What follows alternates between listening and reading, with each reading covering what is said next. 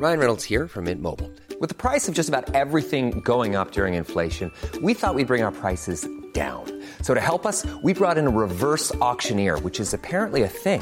Mint Mobile unlimited premium wireless. Ready to get 30, 30, bit to get 30, bit to get 20, 20, 20, bit to get 20, 20, bit to get 15, 15, 15, 15 just 15 bucks a month. So, Give it a try at mintmobile.com slash switch. $45 upfront for three months plus taxes and fees. Promo for new customers for limited time. Unlimited more than 40 gigabytes per month. Slows. Full terms at mintmobile.com. Salut Avant de monter à bord pour votre épisode de Programme B, un mot sur notre sponsor. C'est un podcast qui s'appelle Tracer la route, proposé par les passes de télépéage Ulysse. Tracer la route, ce sont les aventures de femmes et d'hommes en voiture. Comment ces trajets, ces voyages leur ont permis de sortir du quotidien d'eux-mêmes et de tracer une nouvelle voie. Dans le deuxième épisode, par exemple, Jean revisite ses souvenirs de banquette arrière dans la 4L familiale. En un quart d'heure, il fait revivre toute une époque, celle des années 70 et des vacances populaires où il fallait partir de nuit pour aller en Bretagne et où pour les enfants l'été prenait des allures de ruée vers l'or. Partir, ça s'apprend, dit Jean, et il a bien raison. D'ailleurs, il est devenu enseignant et il en a fait une règle de vie pour lui et pour ses élèves. Pour découvrir son récit, filez donc écouter Tracer la route, disponible sur toutes les plateformes. Ça fait réaliser que ce n'est pas la destination qui compte, mais le voyage, que chaque étape nous enrichit et façonne la voie qui nous ressemble. Bonne route vers votre épisode.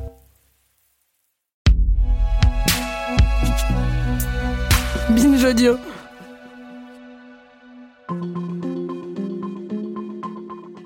Imaginez un présentateur télé ultra célèbre.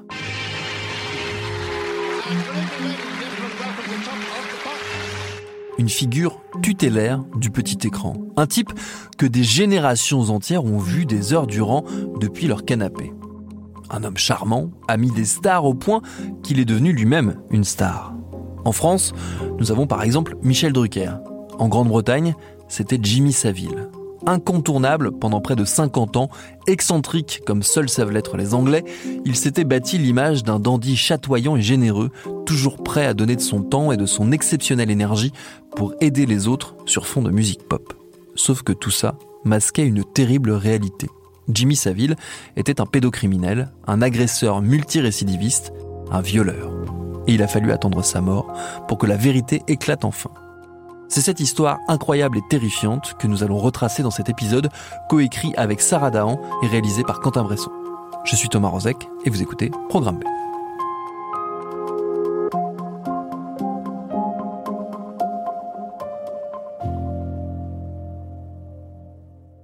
Attention, cet épisode fait mention de violence et de pédocriminalité.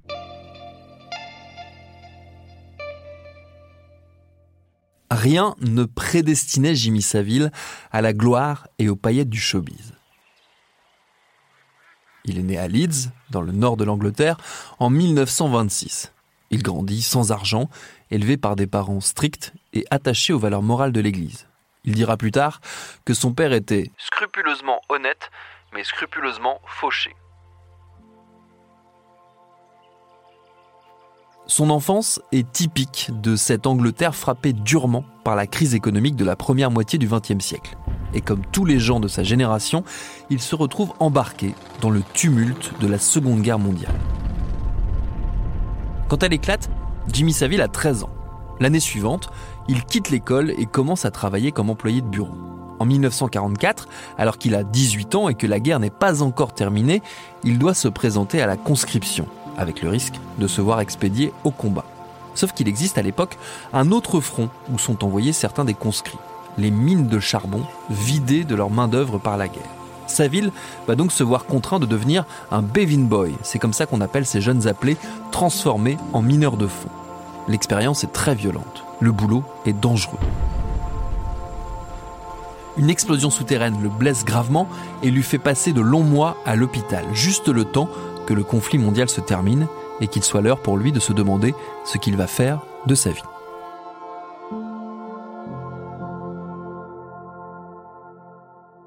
Comme le raconte le très complet documentaire de Netflix Jimmy Savile, un cauchemar britannique, il fait alors le choix de se consacrer à sa passion, la musique. Lui ne sait ni chanter ni jouer de la guitare. Non, ce qu'il aime, c'est passer des disques. Il sera donc DJ. Ça tombe bien, dans l'Angleterre de l'après-guerre, les clubs fleurissent un peu partout. Le pays, éprouvé, a besoin de se distraire et d'oublier les années noires. La jeunesse tout entière se jette dans le plaisir des soirées dansantes. Dès 1947, on le trouve aux platines des premiers dance halls. Si ces soirées sont consacrées à la danse, ces journées le sont à son autre passion, le sport. Catcheur amateur, coureur à pied, il est aussi un cycliste chevronné et participe même au Tour de Grande-Bretagne en 1951. Mais la musique prend une place grandissante dans sa vie et devient son gagne-pain. Au cours des années 50, il prend la direction de plusieurs clubs, à Leeds, à Manchester, mais aussi dans la banlieue londonienne. C'est là, à Ilford, à une vingtaine de kilomètres du centre de Londres, qu'il devient une personnalité en vue et qu'il tape dans l'œil des dirigeants de Radio Luxembourg. Radio Luxembourg, c'est la cousine britannique de notre RTL. Très populaire à l'époque, la chaîne cherche à capter l'attention des jeunes, et ça tombe bien, sa ville a un don pour faire danser les ados. La radio lui confie donc une tranche en 1958 qui va vite devenir une émission à succès. Durant 10 ans, il va squatter l'antenne de Radio Luxembourg 6 jours sur 7, réunissant jusqu'à 6 millions d'auditeurs durant son émission du samedi. Au début des années 60, alors que la vague du Swinging London déferle sur la planète, il est le DJ le plus célèbre de la bande FM. Et forcément, il accompagne l'irrésistible ascension de toutes les futures stars de la pop britannique. Les Beatles, les Rolling Stones sont ses amis, ses collègues presque. Il est l'un des leurs, et il déclenche à chacune de ses apparitions publiques le même genre de dévotion et d'excitation qu'eux.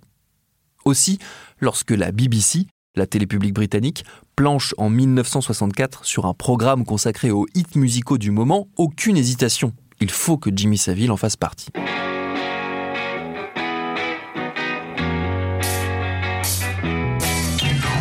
C'est donc lui qui ouvre l'antenne de la légendaire émission Top of the Pops le 1er janvier 1964. Un programme culte animé à tour de rôle par un panel de présentateurs. Tous les jeudis soirs, sans exception, l'Angleterre se branche sur BBC One pour voir les artistes les plus en vue se produire. La plupart du temps en playback, certes, mais tout de même. Les Suprêmes, Jimi Hendrix, les Who, Simon Garfunkel, sans oublier évidemment les Stones et les Beatles. La liste des groupes et des musiciens qui investissent la scène de l'émission rien que dans ces trois premières années a de quoi filer le tournis. Parmi les animateurs, Saville est le chouchou du public et le restera tout au long des 20 ans qu'il va passer au sein de l'émission. S'il a un tel succès, c'est grâce à son style inimitable. Là où la télé des années 50 a instauré la figure barbante du présentateur en costume cravate, cheveux bien peignés et accent snob, sa ville est tout le contraire les cheveux longs, blond peroxydé, l'air complètement dépenaillé, il cultive son image de mec du peuple en revendiquant, par exemple, son accent du nord de l'Angleterre, vu comme plus authentique que le parler des beaux quartiers londoniens. Ou encore en arborant des joggings de couleur vive, des lunettes de soleil et en se trimballant en permanence avec un cigare à la bouche. Sa ville est une rockstar de la télé et il en a le look.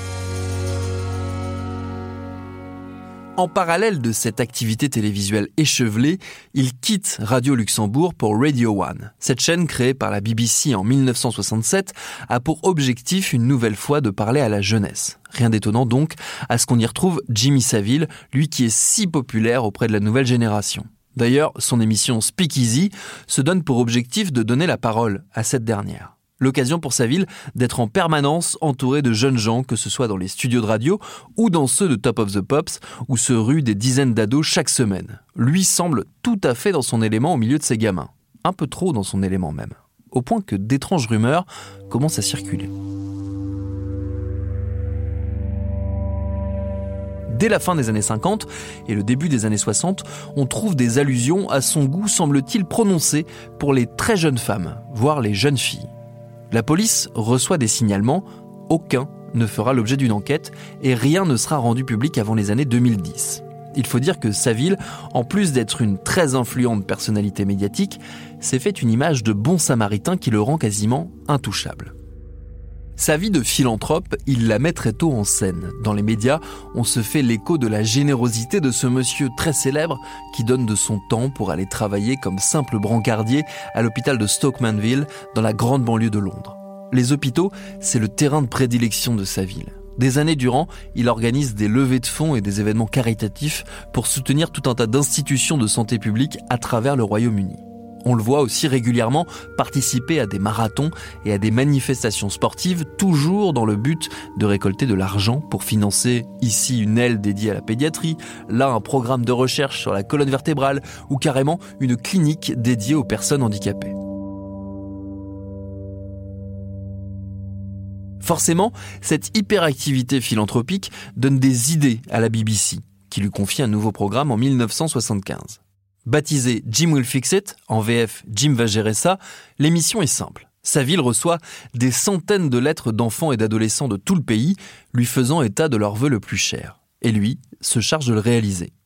Ça n'est plus un simple bon samaritain, il devient carrément le Père Noël, et il va le rester pendant près de 20 ans, l'émission étant diffusée jusqu'en 1994 deux décennies de télé, durant lesquelles sa ville va tour à tour donner le volant d'une Aston Martin à un jeune admirateur de James Bond, emmener un fan d'Iron Maiden rencontrer ses idoles, ou encore embarquer un groupe de scouts pour un goûter en haut d'un grand 8. Sa popularité ne faisant qu'augmenter, elle va lui ouvrir les portes d'un autre monde, celui de la politique et de la famille royale britannique. Il s'affiche régulièrement aux côtés du très puissant couple que forment encore le prince et la princesse de Galles, Charles, l'actuel roi d'Angleterre, et Diana, évidemment. Le prince Charles n'hésite pas à dire qu'il consulte régulièrement sa ville sur les questions de santé publique dont il serait selon lui l'un des plus fins connaisseurs la proximité avec le couple princier est telle que selon Dickie Arbiter, qui fut longtemps l'attaché de presse de la famille royale, sa ville aurait même servi de conseiller conjugal informel à Charles et Diana lorsque le spectre du divorce commença à pointer le bout de son nez. Parmi ses puissants amis, on trouve aussi l'incontournable Margaret Thatcher celle qui fut première ministre du Royaume-Uni de 1979 à 1990, a tissé de nombreux liens de proximité avec sa ville, qui se vantera plus tard d'avoir passé plusieurs réveillons de Noël avec la famille Thatcher, une affirmation démentie par ces derniers. Toujours est-il que c'est une nouvelle fois via la démultiplication de ses actions caritatives qu'il entre dans le cercle rapproché de la femme la plus puissante du pays après la reine. Thatcher, durant les années 80, se démène pour faire en sorte que son protégé soit anobli, justement, par la reine. Et c'est là que les rumeurs de pédocriminalité refont surface.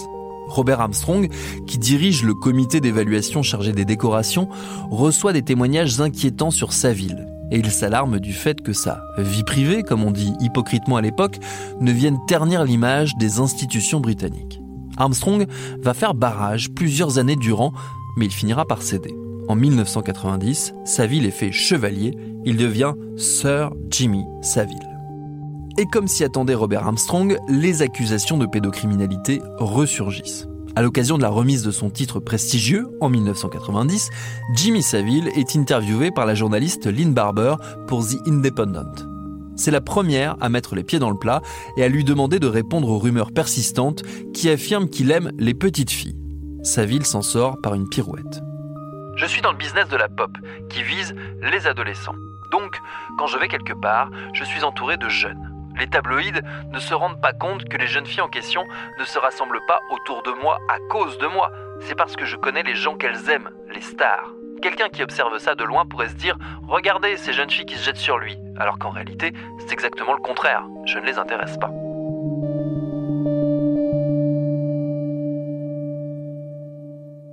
La question est close. D'ailleurs, qui pourrait bien suspecter Jimmy Saville Lui qui est par ailleurs un bon catholique, décoré par le pape Jean-Paul II lui-même pour ses actions philanthropiques. Lui qui a tellement donné de son temps pour les autres, au point qu'il n'a, semble-t-il, pas de vie privée, pas de compagne, pas d'enfant, uniquement de brèves mais nombreuses conquêtes féminines dont il se fait l'écho dans les livres à succès qu'il publie, retraçant son destin hors norme, en listant par exemple les endroits divers où il a consommé ses liaisons. Des trains, des bateaux, des avions, des buissons, des champs, des couloirs, des embrasures de portes, des planchers, des chaises, des collines, des bureaux, sans doute à peu près tout, à l'exception d'un candélabre et d'une planche à repasser. Sa ville n'a pas le temps pour la romance. Ses activités l'occupent à 100%. Et ça ne va pas aller en s'arrangeant, puisqu'il prend de plus en plus de responsabilités dans les différentes institutions où il intervient. En 1988, il est nommé à la tête d'un comité de pilotage chargé de nommer la nouvelle équipe dirigeante du Broadmoor Hospital, un hôpital psychiatrique de haute sécurité réservé aux patients difficiles, la plupart auteurs de crimes graves mais jugés irresponsables. Un établissement très important, où sa ville a ses entrées depuis des années. Il adore y passer du temps pour divertir, dit-il, les patients. Il y est tellement impliqué que le directeur de l'hôpital lui installe un appartement au sein de l'institution avec son propre jeu de clés qui lui permet de s'y balader comme bon lui semble et y faire ce qui lui plaît.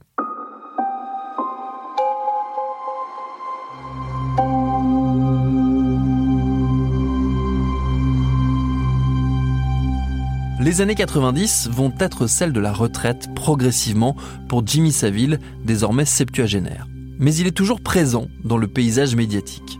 On l'aperçoit régulièrement dans des émissions à succès, où il surjoue à merveille son rôle de sympathique vétéran des glorieuses 60s. Consécration suprême, alors qu'il avait inauguré la toute première édition de Top of the Pops, c'est également lui qui est aux manettes pour le dernier numéro de l'émission le 30 juillet 2006. Il est sorti de sa retraite pour faire la fermeture de l'émission. Jimmy Saville en fut l'animateur vedette. Hier, c'est lui-même qui a tiré le rideau sur 42 ans de Top of the Pops. À 80 ans, il incarne la gloire passée des grandes heures de la pop sur le point de s'éclipser. Il a l'auguste honneur de symboliquement éteindre les lumières du fameux studio. Le symbole est double, puisque lui aussi s'apprête à plonger dans la noirceur la plus totale.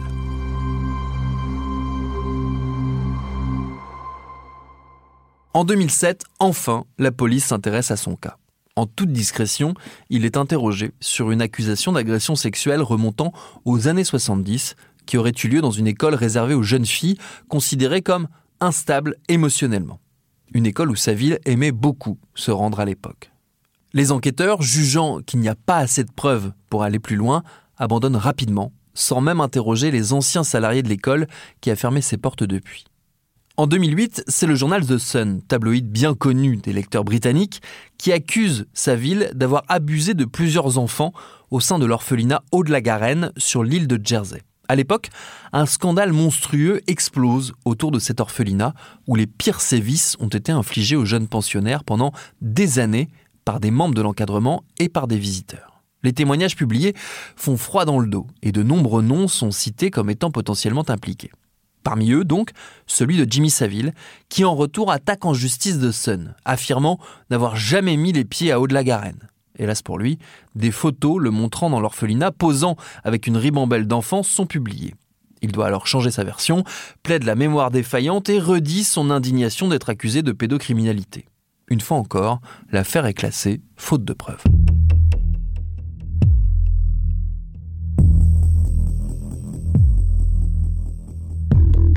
Veteran broadcaster Jimmy Savile has died at the age of 84. He will be best remembered for his children's TV show Jim Will Fix It, which ran for almost 20 years on the BBC and drew in huge audiences. Jimmy Savile was also the first host of Top of the Pops in 1964. Le 29 octobre 2011, deux jours avant son 85e anniversaire, Jimmy Savile est retrouvé mort dans son appartement de Leeds. D'une santé fragile depuis quelques temps, il venait de sortir de l'hôpital pour une pneumonie. Immédiatement, à l'annonce de son décès, les témoignages éplorés se multiplient. Ses amis célèbres, à commencer par le prince Charles, ne lésinent pas sur les compliments. Son enterrement ressemble à celui d'un chef d'État. Son cercueil plaqué or est exposé dans un hôtel de luxe de la ville. Près de 4000 personnes défilent pour lui rendre un dernier hommage. Jimmy Saville quitte la scène comme une star, avec son image intacte mais ça ne va pas durer.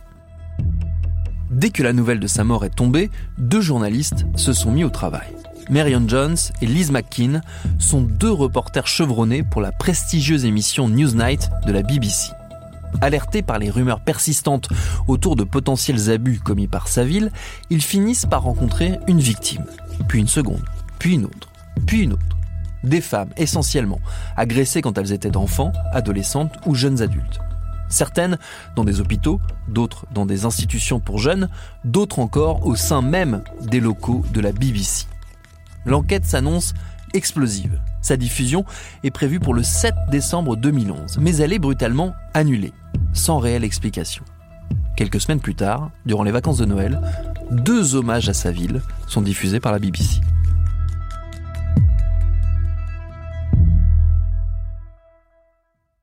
Heureusement, l'histoire ne s'arrête pas là.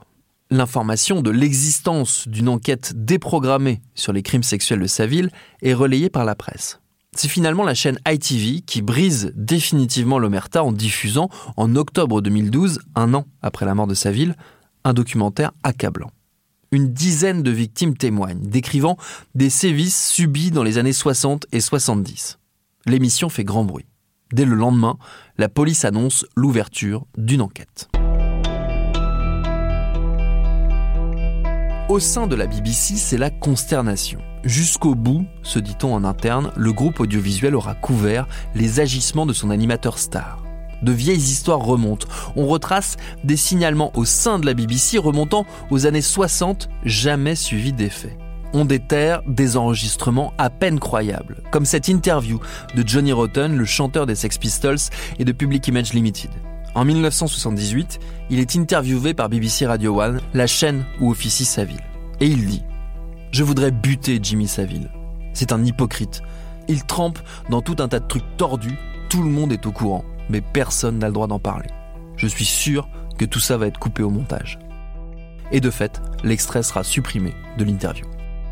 Sommé de s'expliquer, le patron de la BBC s'excuse publiquement puis nomme une ancienne magistrate à la tête d'une commission d'enquête sur les pratiques du groupe durant les années où Saville y officiait. En parallèle, un rapport est commandé sur les raisons qui ont poussé Newsnight à déprogrammer son enquête. Ses conclusions sont révoltantes. Des pressions ont bien été exercées en interne pour tuer les révélations dans l'œuf. L'équipe à la tête de l'émission est obligée de démissionner. Dès le mois de novembre 2012, les policiers chargés du dossier Saville annoncent qu'ils sont face à une affaire hors norme, sans doute l'une des pires en termes de pédocriminalité qu'ait connue la Grande-Bretagne. Près de 450 victimes sont répertoriées sur des décennies, principalement des jeunes filles, mais aussi des enfants ou des personnes âgées. Les enquêteurs suspectent Saville de s'être livré à des actes de nécrophilie sur des cadavres des morgues des hôpitaux où il avait un accès illimité. La liste de ces crimes est à vomir. Et comme si ça ne suffisait pas, le dossier Saville met aussi en lumière la faillite complète des institutions. Qu'il s'agisse de la BBC donc, où les débordements de Saville étaient couverts par sa hiérarchie, qu'il s'agisse aussi du NHS, le système de santé publique britannique, où personne n'a jamais pris au sérieux les signalements des patients ou des soignants, qu'il s'agisse encore de la police qui n'a jamais donné suite à ces accusations, qu'il s'agisse enfin de la couronne britannique, du Parti conservateur ou de l'Église catholique, qui tous ont été à un moment alertés et qui tous ont détourné les yeux. Sa ville a bénéficié d'un laisser-faire proprement incroyable. Et les cris d'orfraie de ceux qui furent jadis ses amis, jurant leur grand Dieu qu'ils n'avaient jamais rien vu, jamais rien su, qu'il avait réussi à berner tous ceux qui ont croisé sa route, ne convainquent pas grand monde. Elles sont d'autant moins entendables que les investigations sur le cas Saville ont mené à l'ouverture d'une très vaste enquête sur la pédocriminalité britannique, l'opération U-Tree, une vingtaine de personnes ont été arrêtées, la plupart condamnées, certains, comme l'ex-popstar Gary Glitter ou l'ancien animateur télé Dave Lee Travis, appartenaient au même monde que Saville et l'avaient côtoyé de très près. En janvier 2013, un rapport intitulé Giving Victims a Voice, donner une voix aux victimes, est publié. Il reprend le fil des révélations sur sa ville et sur ses agissements. Ces conclusions, là encore, sont consternantes. Il est maintenant établi que sa ville a agi au vu et au su de tous, usant de son statut de célébrité et ses activités de charité pour obtenir un accès libre à des personnes vulnérables, et ce pendant six décennies. Pour des raisons diverses, la grande majorité de ces victimes ne se pensaient pas autorisées à parler. Et il est clair que les rares qui ont osé le faire ont vu leurs témoignages rejetés par des figures d'autorité, incluant des parents et des soignants. Mais qui savait et qui a couvert qui? De nombreuses questions restent en suspens. Et si les langues se sont déliées, si les témoignages ont pu enfin émerger et si plusieurs institutions ont en partie fait leur autocritique, toutes les zones d'ombre laissées dans le sillage de Jimmy Saville n'ont pas encore été éclaircies. Merci à Sarah Dahan qui a co-signé le texte de cet épisode de Programme B, un podcast de Binge Audio préparé par Charlotte Bex, réalisé par Quentin Bresson.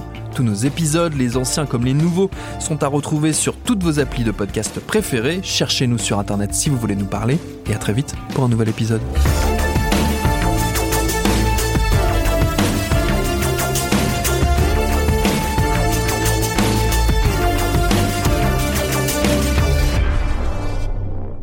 Paris Hilton, Alizé, Justin Bieber, Samina Seri, Geneviève de Fontenay. Oui, ok, vous les connaissez, mais est-ce que vous les connaissez vraiment Vraiment? Bien souvent, on croit savoir deux, trois trucs sur ces personnes, mais en fait, leurs histoires sont bien plus complexes qu'on veut bien nous faire croire. Avec des vies faites de drames, de traversées du désert, de peine et même de trahison. Oui, même de trahison. Tout ça, vous le découvrirez en écoutant Connaissez-vous l'histoire sur toutes les plateformes.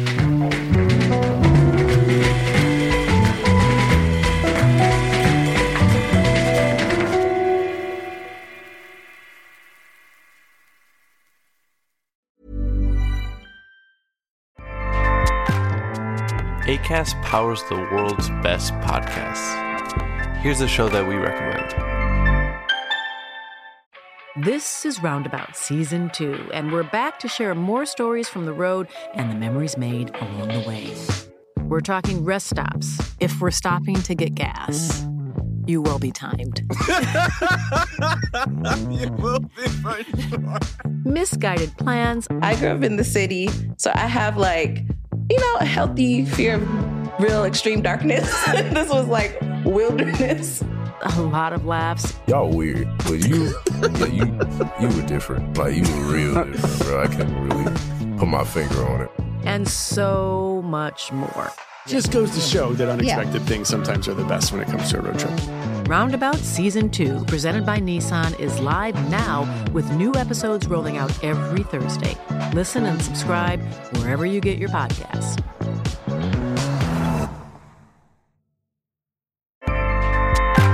ACAST helps creators launch, grow, and monetize their podcasts everywhere. ACAST.com.